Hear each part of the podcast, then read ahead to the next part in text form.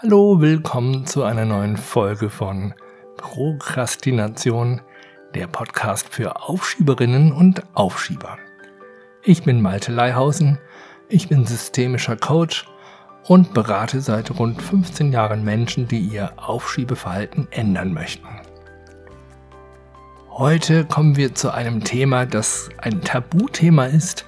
Keiner redet gerne darüber weil die Betroffenen schämen sich, die anderen sind recht unsicher, wie man mit den Betroffenen umgehen soll. Es geht um das Thema Depression. Aufschiebeverhalten ist keine Krankheit. Prokrastination ist nie die Ursache, sondern immer ein Symptom. Also die Verhaltensweise des Aufschiebens ist nicht schon des Pudels Kern, sondern es kann sehr unterschiedliche Ursachen haben, die dahinter stecken. Das kann ADHS sein, das kann ein bestimmter Lebensstil sein, den man sich angewöhnt hat. Es gibt ja auch Leute, die mit dem Aufschieben gar keine Probleme haben, weil der Lebensstil es einfach so ergeben hat. Das sind die sogenannten Kick-Aufschieber oder auch Erregungsaufschieber, die es genießen können, immer alles auf die letzte Minute zu machen. Und es ist ja auch ein tolles Gefühl, wenn man so kurz auf knapp wieder es geschafft hat. Ne? Und es ist dann doch noch ganz gut geworden. Aber um die geht es heute nicht.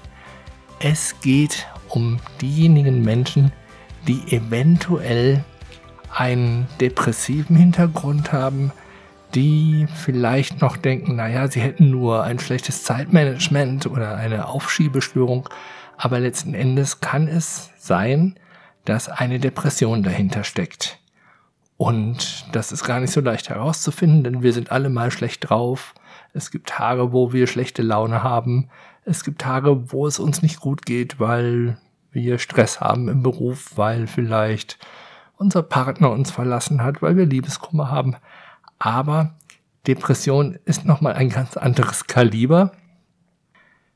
Und deswegen würde ich gerne heute mal die Zeit nehmen, um in Ruhe hinzuschauen, was unterscheidet denn eigentlich ein, ja, eine schlechte Laune von einer Depression? Und wo kann es zu Verwechslungen kommen? Wo ist harmloses bis mittleres Aufschieben eventuell tatsächlich nur die Spitze des Eisberges, ähm, wo eine sehr ernsthafte depressive Erkrankung dahinter stecken könnte. Was natürlich ganz gut Hand in Hand geht, ist, dass bei Depressionen ein Hauptmerkmal die Antriebslosigkeit ist. Also dass es sehr schwer fällt, einen Antrieb zu finden, aus sich heraus, ja, Dinge ja überhaupt zu bewältigen, Dinge fortzusetzen und bei einer schweren Depression ist diese Antriebslosigkeit so stark, dass man sogar den, die einfachsten Dinge im Alltag nicht mehr bewältigen kann. Zum Glück ähm, gibt es ja sehr gute Therapeuten und eine sehr gute medizinische Forschung, die eine Menge Aufwand treibt, um herauszufinden, wie man Depressiven am besten helfen kann und vor allem woran man eine depressive Erkrankung erkennt. Und falls es dich interessiert, ob bei dir depressive Kennzeichen sind, dann nenne ich dir mal so diese medizinischen Kriterien, woran jetzt ein Arzt jetzt auch erkennen würde, der dich in Ruhe mal interviewt, ob da ein Hinweis auf, auf eine depressive Erkrankung sein könnte. Wichtig ist bei den Fragen, die ich jetzt stelle, dass diese, ja, Dinge, die ich da frage, seit mindestens zwei Wochen bei dir schon in Erscheinung treten. Das geht damit los. Hast du schon mehr als zwei Wochen oder mindestens zwei Wochen eine gedrückte Stimmung. Also eine Stimmung der Ausweglosigkeit, eine Stimmung, als würde dir alles wie Blei erscheinen, als, als würdest du alles so durch Milchglas erleben. Hält das schon mindestens zwei Wochen oder länger an? Dann kannst du dich fragen, ist schon länger als zwei Wochen bei dir das Interesse verloren gegangen an Dingen, die du früher total gerne gemacht hast. Also jetzt nicht Dinge, die du noch nie mochtest. Also wer früher äh, sich nicht für Fußball interessiert hat, der wird bei einer depressiven Episode jetzt auch nicht auf einmal Fußball toll finden.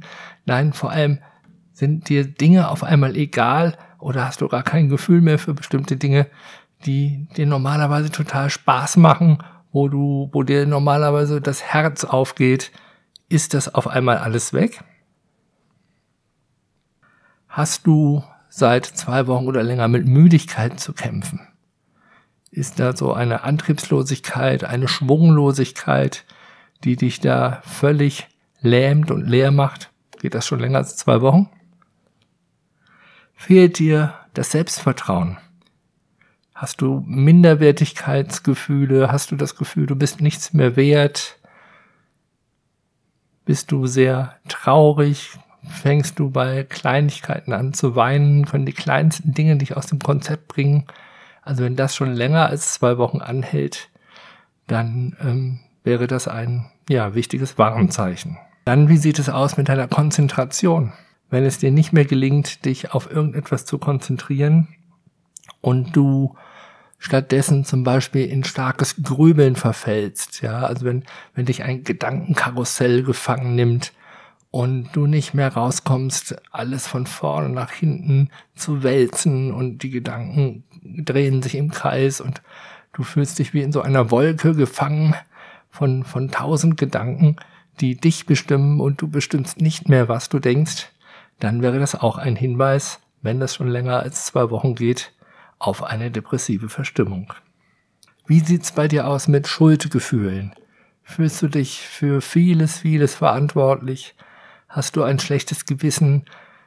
Hast du den Eindruck, dass du äh, persönlich daran schuld bist, dass andere Leute großes Leid erleben, dass andere Leute Riesenschwierigkeiten wegen dir haben?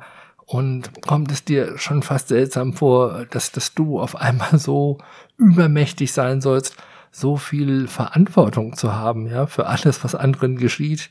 Hast du so Gedanken wie, oh Gott, das ist nie wieder gut zu machen, ich habe einen Fehler begangen und hätte ich dieses oder jenes in der Vergangenheit nicht getan, dann wäre große Schuld von mir weg. Und also, wenn dich dieses Grübeln rund um das Thema Schuld erdrückt, länger als zwei Wochen, dann ist das auch ein Merkmal für eine eventuelle depressive Erkrankung. Das nächste ist die Hoffnungslosigkeit. Ich habe sie vorhin schon mal kurz erwähnt, aber das ist dann nicht, nicht dieses Vorübergehende, wo man denkt, ach Gott, so ein Mist und klappt alles nicht, das wird nichts mehr, sondern wenn es sich wirklich mindestens zwei Wochen umtreibt, dass du denkst, es gibt keinen Ausweg, ja, dass dir alles völlig hoffnungslos erscheint, dass du dir gar keine Zukunft mehr vorstellen kannst. Ja, das muss so massiv anhalten, und es, es muss schon so deine Gedanken durchtränkt haben, dass du meinst, das ist auch wirklich so und da, das lässt sich nicht mehr drehen und wenden und da ist nichts mehr dran zu rütteln, dann ist es halt auch eine sehr depressive Hoffnungslosigkeit, die dahinter stecken kann.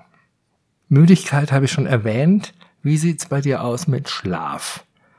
Typisch für eine depressive Erkrankung ist, dass du länger als zwei Wochen schon am Stück starke Schlafstörungen hast und wirklich mitten in der Nacht aufwachst, so was weiß ich, morgen nachts um drei, nachts um zwei, morgens um vier und nicht mehr einschlafen kannst und stattdessen sehr stark grübelst und es, es gibt ja das Morgengrauen, also das, ja, der frühe Morgen, das Licht am frühen Morgen und das kann man auch als Wortspiel nehmen für das Morgengrauen, also das Grauen am frühen Morgen.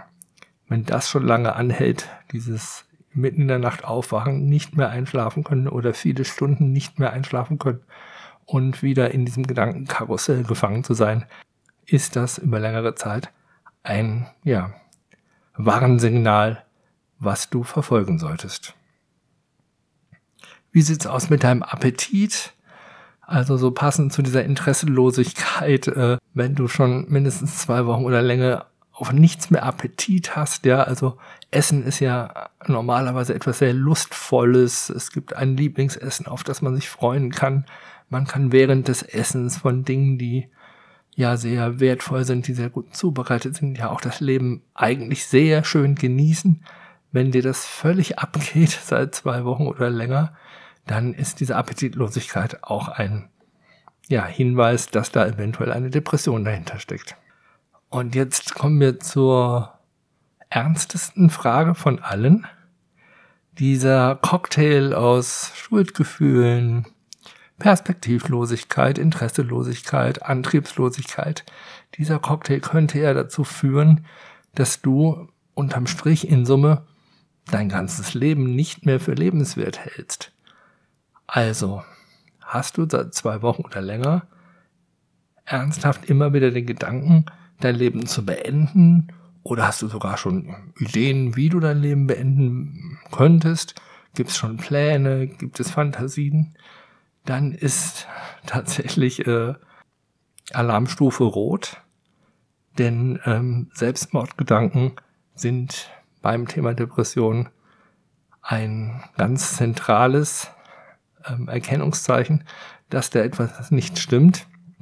Und äh, wenn du dich bei diesen Fragen tatsächlich wiederfinden solltest, dann kann ich dich nur dringend bitten, professionelle Hilfe aufzusuchen. Wenn du Nachtshilfe brauchst, die Telefonseelsorge findest du sofort im Internet die Nummer.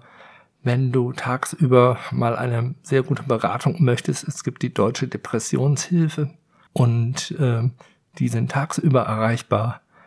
Und auch meine Bitte, vertraue dich Menschen an. Sag dann, dann Menschen, die dir nahestehen, dass es dir nicht gut geht, dass dich solche Gedanken plagen.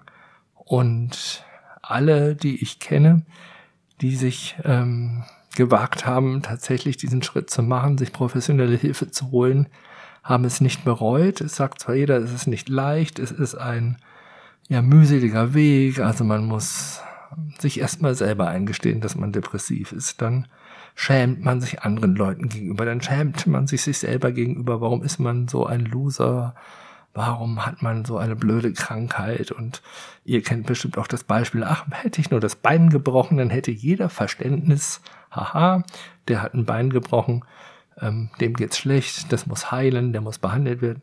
Aber bei seelischen Erkrankungen ist es eben nicht für jeden äh, sofort sichtbar, was eigentlich los ist.